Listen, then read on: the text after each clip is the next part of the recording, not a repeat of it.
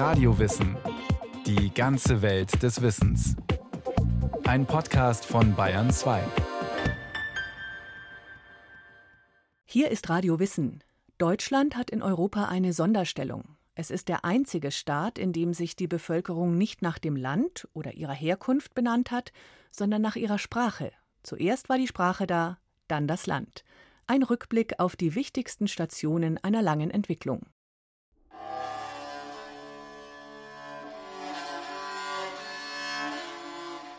Es ist das Jahr 1400.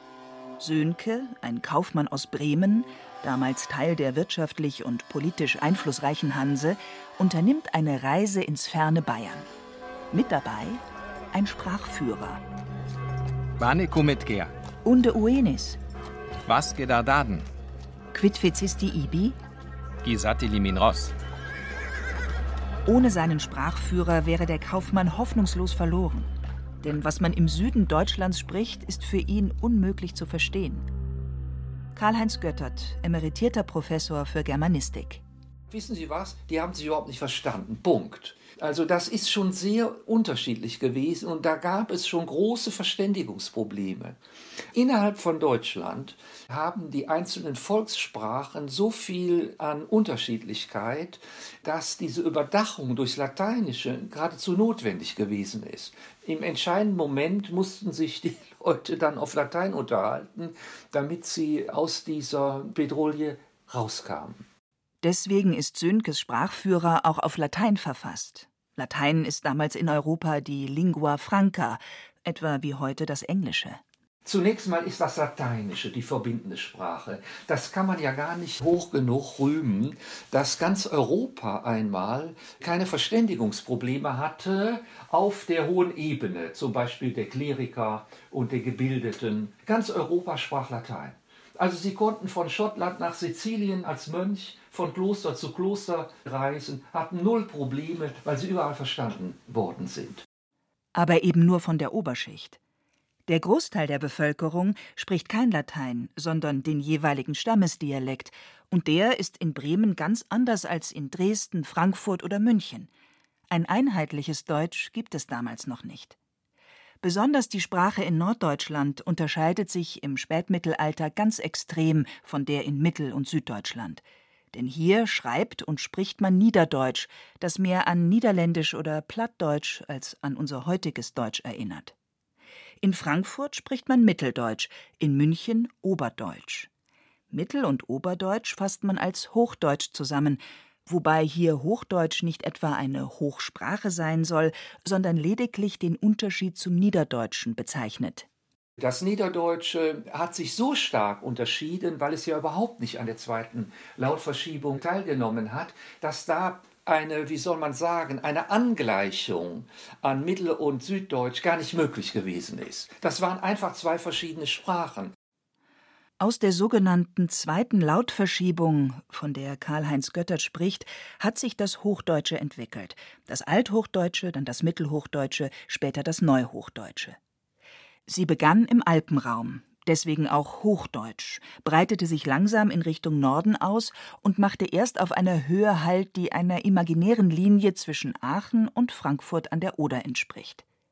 Alle, die nördlich dieser imaginären Linie leben, wie Sönke und seine Freunde, sprechen Niederdeutsch und nicht Hochdeutsch. Ab 1500 verliert die norddeutsche Hanse ihre politische und wirtschaftliche Machtposition. Wollen Sönke und seine Landsleute mit Gebieten im Süden Handel betreiben, so müssen sie sich sprachlich anpassen, denn letztlich sind sie mit ihrem Niederdeutsch einfach zahlenmäßig in der Minderheit. Und so passen sie sich an und verwenden auch Hochdeutsch.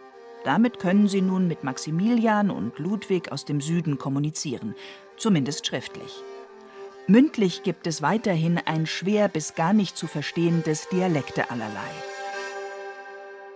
Es ist zwar nicht einzigartig in der Geschichte, aber dennoch sehr bemerkenswert, dass eine ganze Volksgruppe freiwillig ihre Sprache zugunsten einer anderen Sprache aufgibt. Ja, warum haben sie es gemacht? Aus praktischen Gründen natürlich. Warum? Sie wollten sich verstehen mit den anderen und wussten ganz genau, es hat gar keinen Zweck. Wir können uns nicht durchsetzen. Also, wir geben nach. weil es sonst keinen Zweck hat. Wenn wir zusammenarbeiten wollen, müssen wir auch gemeinsam sprechen. Beziehungsweise schreiben.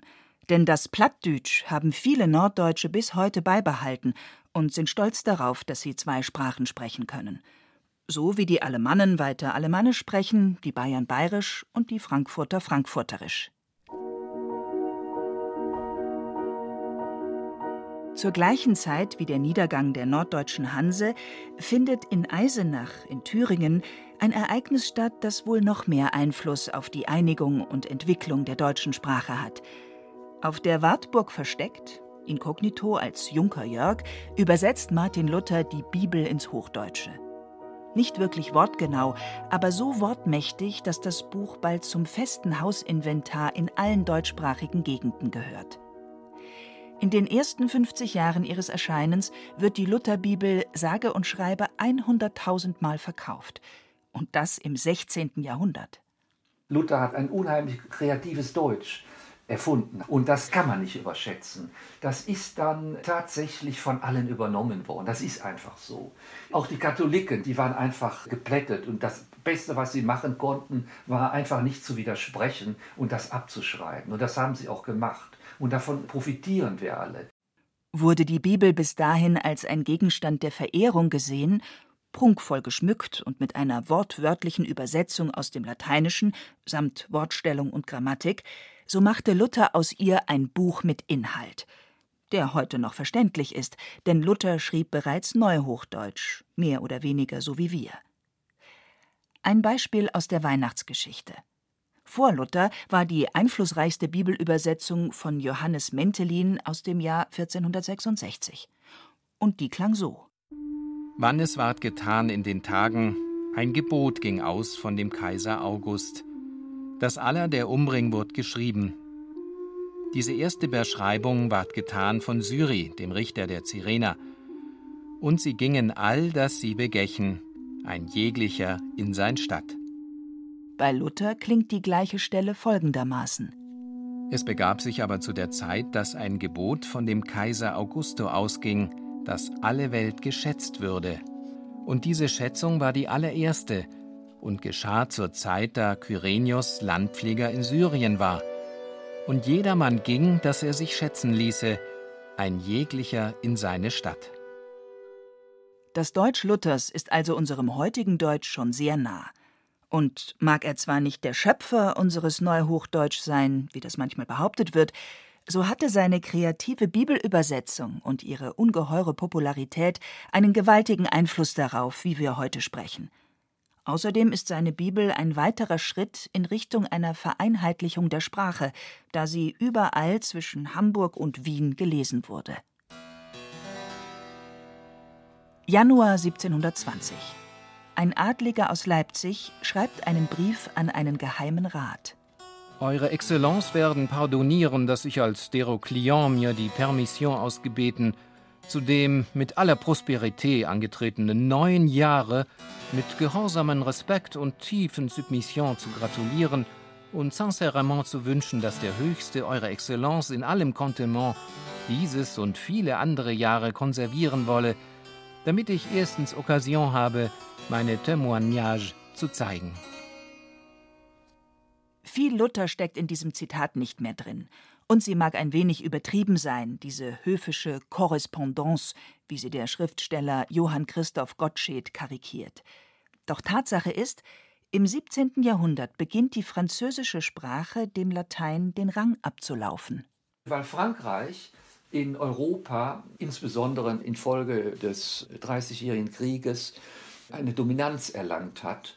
Überall wurde Französisch gesprochen, wenn es um Politik ging, also um Diplomatie äh, ging. Auch das ist so ein Unterwerfungsakt aus Selbsterhaltungsgründen gewesen. Was wollten sie denn machen in Münster und Osnabrück? Sie hätten vielleicht Lateinisch sprechen können, aber da merkt man jetzt, im 17. Jahrhundert wird das Lateinische dann auch so ein bisschen mit klerikal in Verbindung gebracht und man sucht sozusagen eine eigene allgemeine Sprache. Und da setzt sich dann ganz einfach das Französische durch, so stark, dass ja viele befürchtet haben im 17. Jahrhundert, dass das Deutsche ausstirbt. Denn kaum beginnt sich in Literatur, Amtskommunikation und Briefwechsel ein einheitliches Deutsch herauszukristallisieren, da scheint es schon wieder bedroht. Noch heute besitzen wir viele französische Lehnwörter. Besonders bei Militär und Mode, denn auf diesen Gebieten war Frankreich die Nummer eins in Europa. Die Bastion, der General oder der Karabiner stammen genauso vom Französischen ab wie das Parfum, das Korsett oder die Pomade – ganz zu schweigen von der koketten Mätresse und dem damit verbundenen Pläsier. Besonders der Adel und nicht nur der Deutsche übernimmt im 17. Jahrhundert gern so viel Bonmots wie nur möglich. Aber das einfache Volk und somit die Mehrzahl der Bevölkerung spricht weiterhin seinen lokalen Dialekt, so divers wie eh und je. Es bekommt nichts mit von den Ängsten der Sprachschützer, die im 17. Jahrhundert an die Öffentlichkeit treten. Sprachvereine gründen sich mit so wohlklingenden Namen wie Fruchtbringende Gesellschaft, Pekinesischer Blumenorden oder Elbschwanenorden. Karl-Heinz Göttert. Die ersten Sprachvereine, die entstanden sind, die sind ja regelrecht zur Rettung des Deutschen entstanden und gegen das Französische. Und dann weist man darauf hin, dass Friedrich der Große zum Beispiel kaum noch Deutsch konnte. Es gibt kleine Schriftstücke von ihm, wenn Sie die lesen, die können Sie kaum entziffern. So schrecklich ist das Deutsch, das er sprach. Warum? Weil er äh, halt nur Französisch gesprochen hat. Doch die Sprachvereine blicken nicht nur mit Argwohn nach Frankreich, es ist auch ein wenig Neid dabei. Denn Kardinal Richelieu ist ihnen ein gutes Stück voraus. Seine Académie Française zur Vereinheitlichung und Pflege der französischen Sprache hat in der Grande Nation eine Wirkung, von der Sie nur träumen können.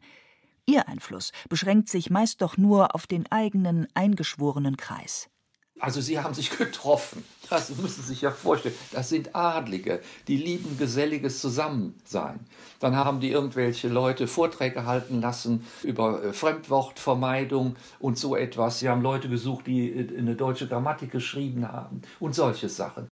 Ein Hobby, das damals unter allen Sprachpflegern manchmal recht amüsante Früchte trieb, Eindeutschungen. So erfindet zum Beispiel der Dichter Philipp von Zesen deutsche Wörter für fremde Begriffe. Wie etwa Tagebuch statt Journal, Bücherei statt Bibliothek, Abstand statt Distanz, Anschrift statt Adresse, Rechtschreibung statt Orthographie. Eindeutschungen, die sich bis heute gehalten haben. Weniger Erfolg hatten Vorschläge wie Gesichtsendiger statt Horizont Tageleuchter statt Fenster, Krautbeschreiber statt Botaniker, Zeugemutter statt Natur, Entgliederkunst statt Anatomie. Doch Cesen macht sich diese Arbeit nicht deswegen, weil er Angst vor der französischen Sprache hat. Ihm geht es weniger um die Abwehr des Fremden, als vielmehr um die Ausschöpfung des eigenen. Denn ein Gedanke setzt sich durch. Will ich eine vereinigte Bevölkerung in einem gemeinsamen Land, dann benötige ich auch eine gemeinsame Sprache und keine, die sich aus französischen, lateinischen oder italienischen Lehnwörtern zusammensetzt. Die Franzosen hatten ihre Entwicklung zum Nationalstaat, die Engländer hatten ihre Entwicklung zum Nationalstaat. In Deutschland ist sie verhindert worden. Das heißt, sie haben jahrhundertelang keine wirkliche Nation. Und wie kriegt man jetzt sozusagen eine Einheit zustande für diese Leute, die zusammengehalten werden im Flickenteppich durch irgendwelche dynastischen Verhältnisse? Wie kriegt man die zu einer Einheit? Und da kommt dann eben die Entdeckung, es ist die Sprache. Wir sprechen aber alle die gleiche Sprache. Und indem wir das tun, entwickeln wir eine Gemeinsamkeit. Von der politischen Einigung des Flickenteppichs ist man noch genauso weit entfernt wie von der gleichen Sprache. Im Schriftverkehr mag sich langsam ein gemeinsames Deutsch durchsetzen. Gesprochen allerdings wird weiterhin munter bayerisch, schwäbisch, fränkisch, hessisch, sächsisch, plattdeutsch und, und, und. Da helfen auch die Bestrebungen der Sprachvereine nichts. Das hatte politisch ein ganz geringes Gewicht. Wir sind im 17. Jahrhundert, da ist Deutschland noch die vollkommen in 100 kleine Nationchen zersplitterte Nation im Ganzen. Und so bleibt Deutsch immer noch, ebenso wie das Land, ein Flickenteppich. Doch der Wunsch nach einer gemeinsamen deutschen Sprache wird immer dringender. In der zweiten Hälfte des 18. Jahrhunderts, es ist die Zeit des Sturm und Drang, ergreift die Deutschen eine wahre Lesewut. Bücher wie Die Leiden des jungen Werthers, aber auch sehr viel reine Unterhaltungsromane werden verschlungen wie nie zuvor. Dominierten den Buchmarkt um 1700 noch die religiösen Schriften, meist auf Latein, so sind es 1800 die Romane. 95 Prozent der gedruckten Bücher sind nun auf Deutsch, und dieses gedruckte Deutsch ist in Bremen das gleiche wie in Dresden oder Frankfurt. Etliche deutsche Wörterbücher werden geschrieben, die wiederum häufig Eindeutschungen vorsehen, viele, die sich durchsetzen, aber auch einige, die eigentlich nur die Weltanschauungen ihres Verfassers widerspiegeln. So findet man im groß angelegten Wörterbuch der deutschen Sprache von Johann Heinrich Campe Begriffe wie Zwangsgläubiger. Für Katholik, Freigläubiger. Für Protestant, Heiltümelei. Für Reliquie, Menschenschlachter. Für Soldat, Meuchelpuffer. Für Pistole. Doch das einheitliche Deutsch ist und bleibt ein geschriebenes Deutsch. In der mündlichen Unterhaltung sieht das noch immer ganz anders aus. Selbst Goethe und Schiller haben beileibe nicht so gesprochen, wie sie geschrieben haben. Goethe hat Frankfurterisch gesprochen. Was hat Schiller gesprochen? Der hat Stuttgarter, also der hat Schwäbisch gesprochen. Immer wieder stößt man darauf, zum Beispiel wenn Schiller in Weimar seine Theaterstücke inszeniert hat, dann sind die Schauspieler oft rausgelaufen, weil die es nicht mehr ausgehalten haben mit diesem Schwäbisch. Zeitsprung. 10. Mai 1871. Im Hotel Schwan in Frankfurt am Main unterzeichnen Bismarck, Graf von Arnim und die französische Gesandtschaft den Friedensvertrag nach dem Krieg zwischen Frankreich und Deutschland. Noch immer ist Französisch europaweit nicht nur die Sprache der Haute Volée, sondern auch die verbindende Amtssprache. Karl-Heinz Göttert.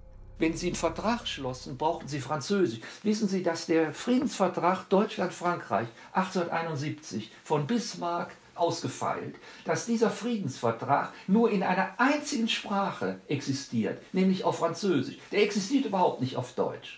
Doch dies sollte sich nun ändern. Mit der Gründung des Deutschen Reiches kommen nun nationalistische Strömungen in Deutschland auf, die auch vor der Sprache nicht Halt machen. Es geht jetzt nicht mehr darum, die nationale Einheit zu erringen, die hat man ja errungen.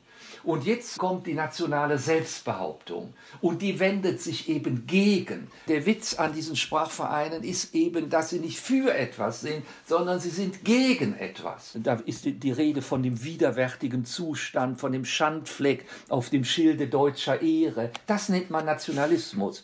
Das hat überhaupt nichts zu tun mit dem Patriotismus des 17. Jahrhunderts. Die Einheit des Landes ist nun erreicht. Die Einheit der Sprache folgt auf dem Fuß.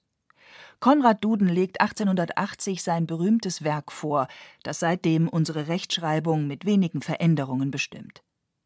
1898 veröffentlicht Theodor Siebs sein Buch Deutsche Bühnenaussprache, die nun endlich auch eine einheitliche Aussprache vorschlägt. Als dann, allerdings 25 Jahre später, das Radio als Massenmedium aufkommt, verbreitet es diese einheitliche Aussprache in ganz Deutschland.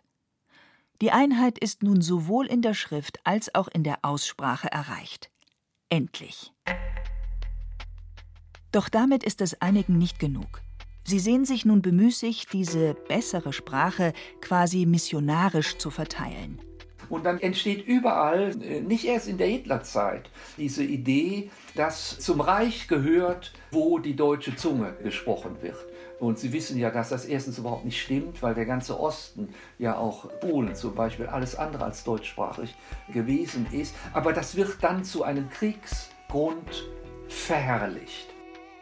Was begann als der Wunsch, eine zerstreute Vielzahl von Stämmen, die sich gegenseitig nicht verstehen konnten, unter einer gemeinsamen Sprache zu einen, endet nun in einem Sprachchauvinismus, der Kriege rechtfertigt und Volksgruppen, die nie ein Wort Deutsch gesprochen haben, die angeblich bessere Sprache aufdrängt.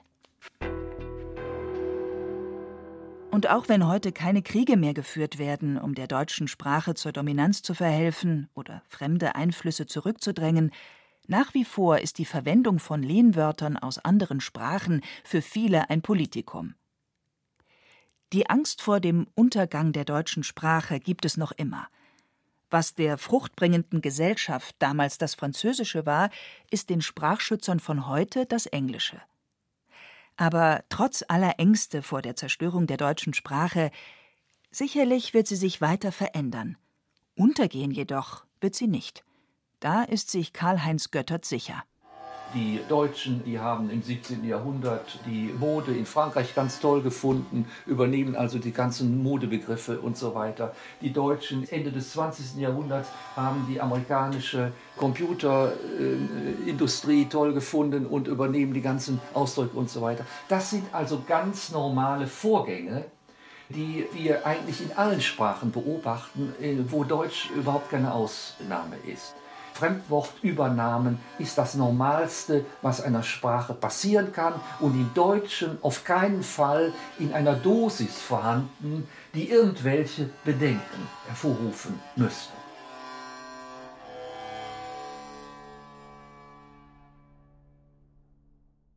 Das war Radio Wissen, ein Podcast von Bayern 2. Autor dieser Folge Markus Mähner. Regie führte Martin Trauner. Es sprachen Henna Michel und Patrick Zeilhofer, Technik Roland Böhm, Redaktion Nicole Ruchlack. Wenn Sie keine Folge mehr verpassen wollen, abonnieren Sie Radio Wissen unter bayern2.de slash podcast und überall, wo es Podcasts gibt.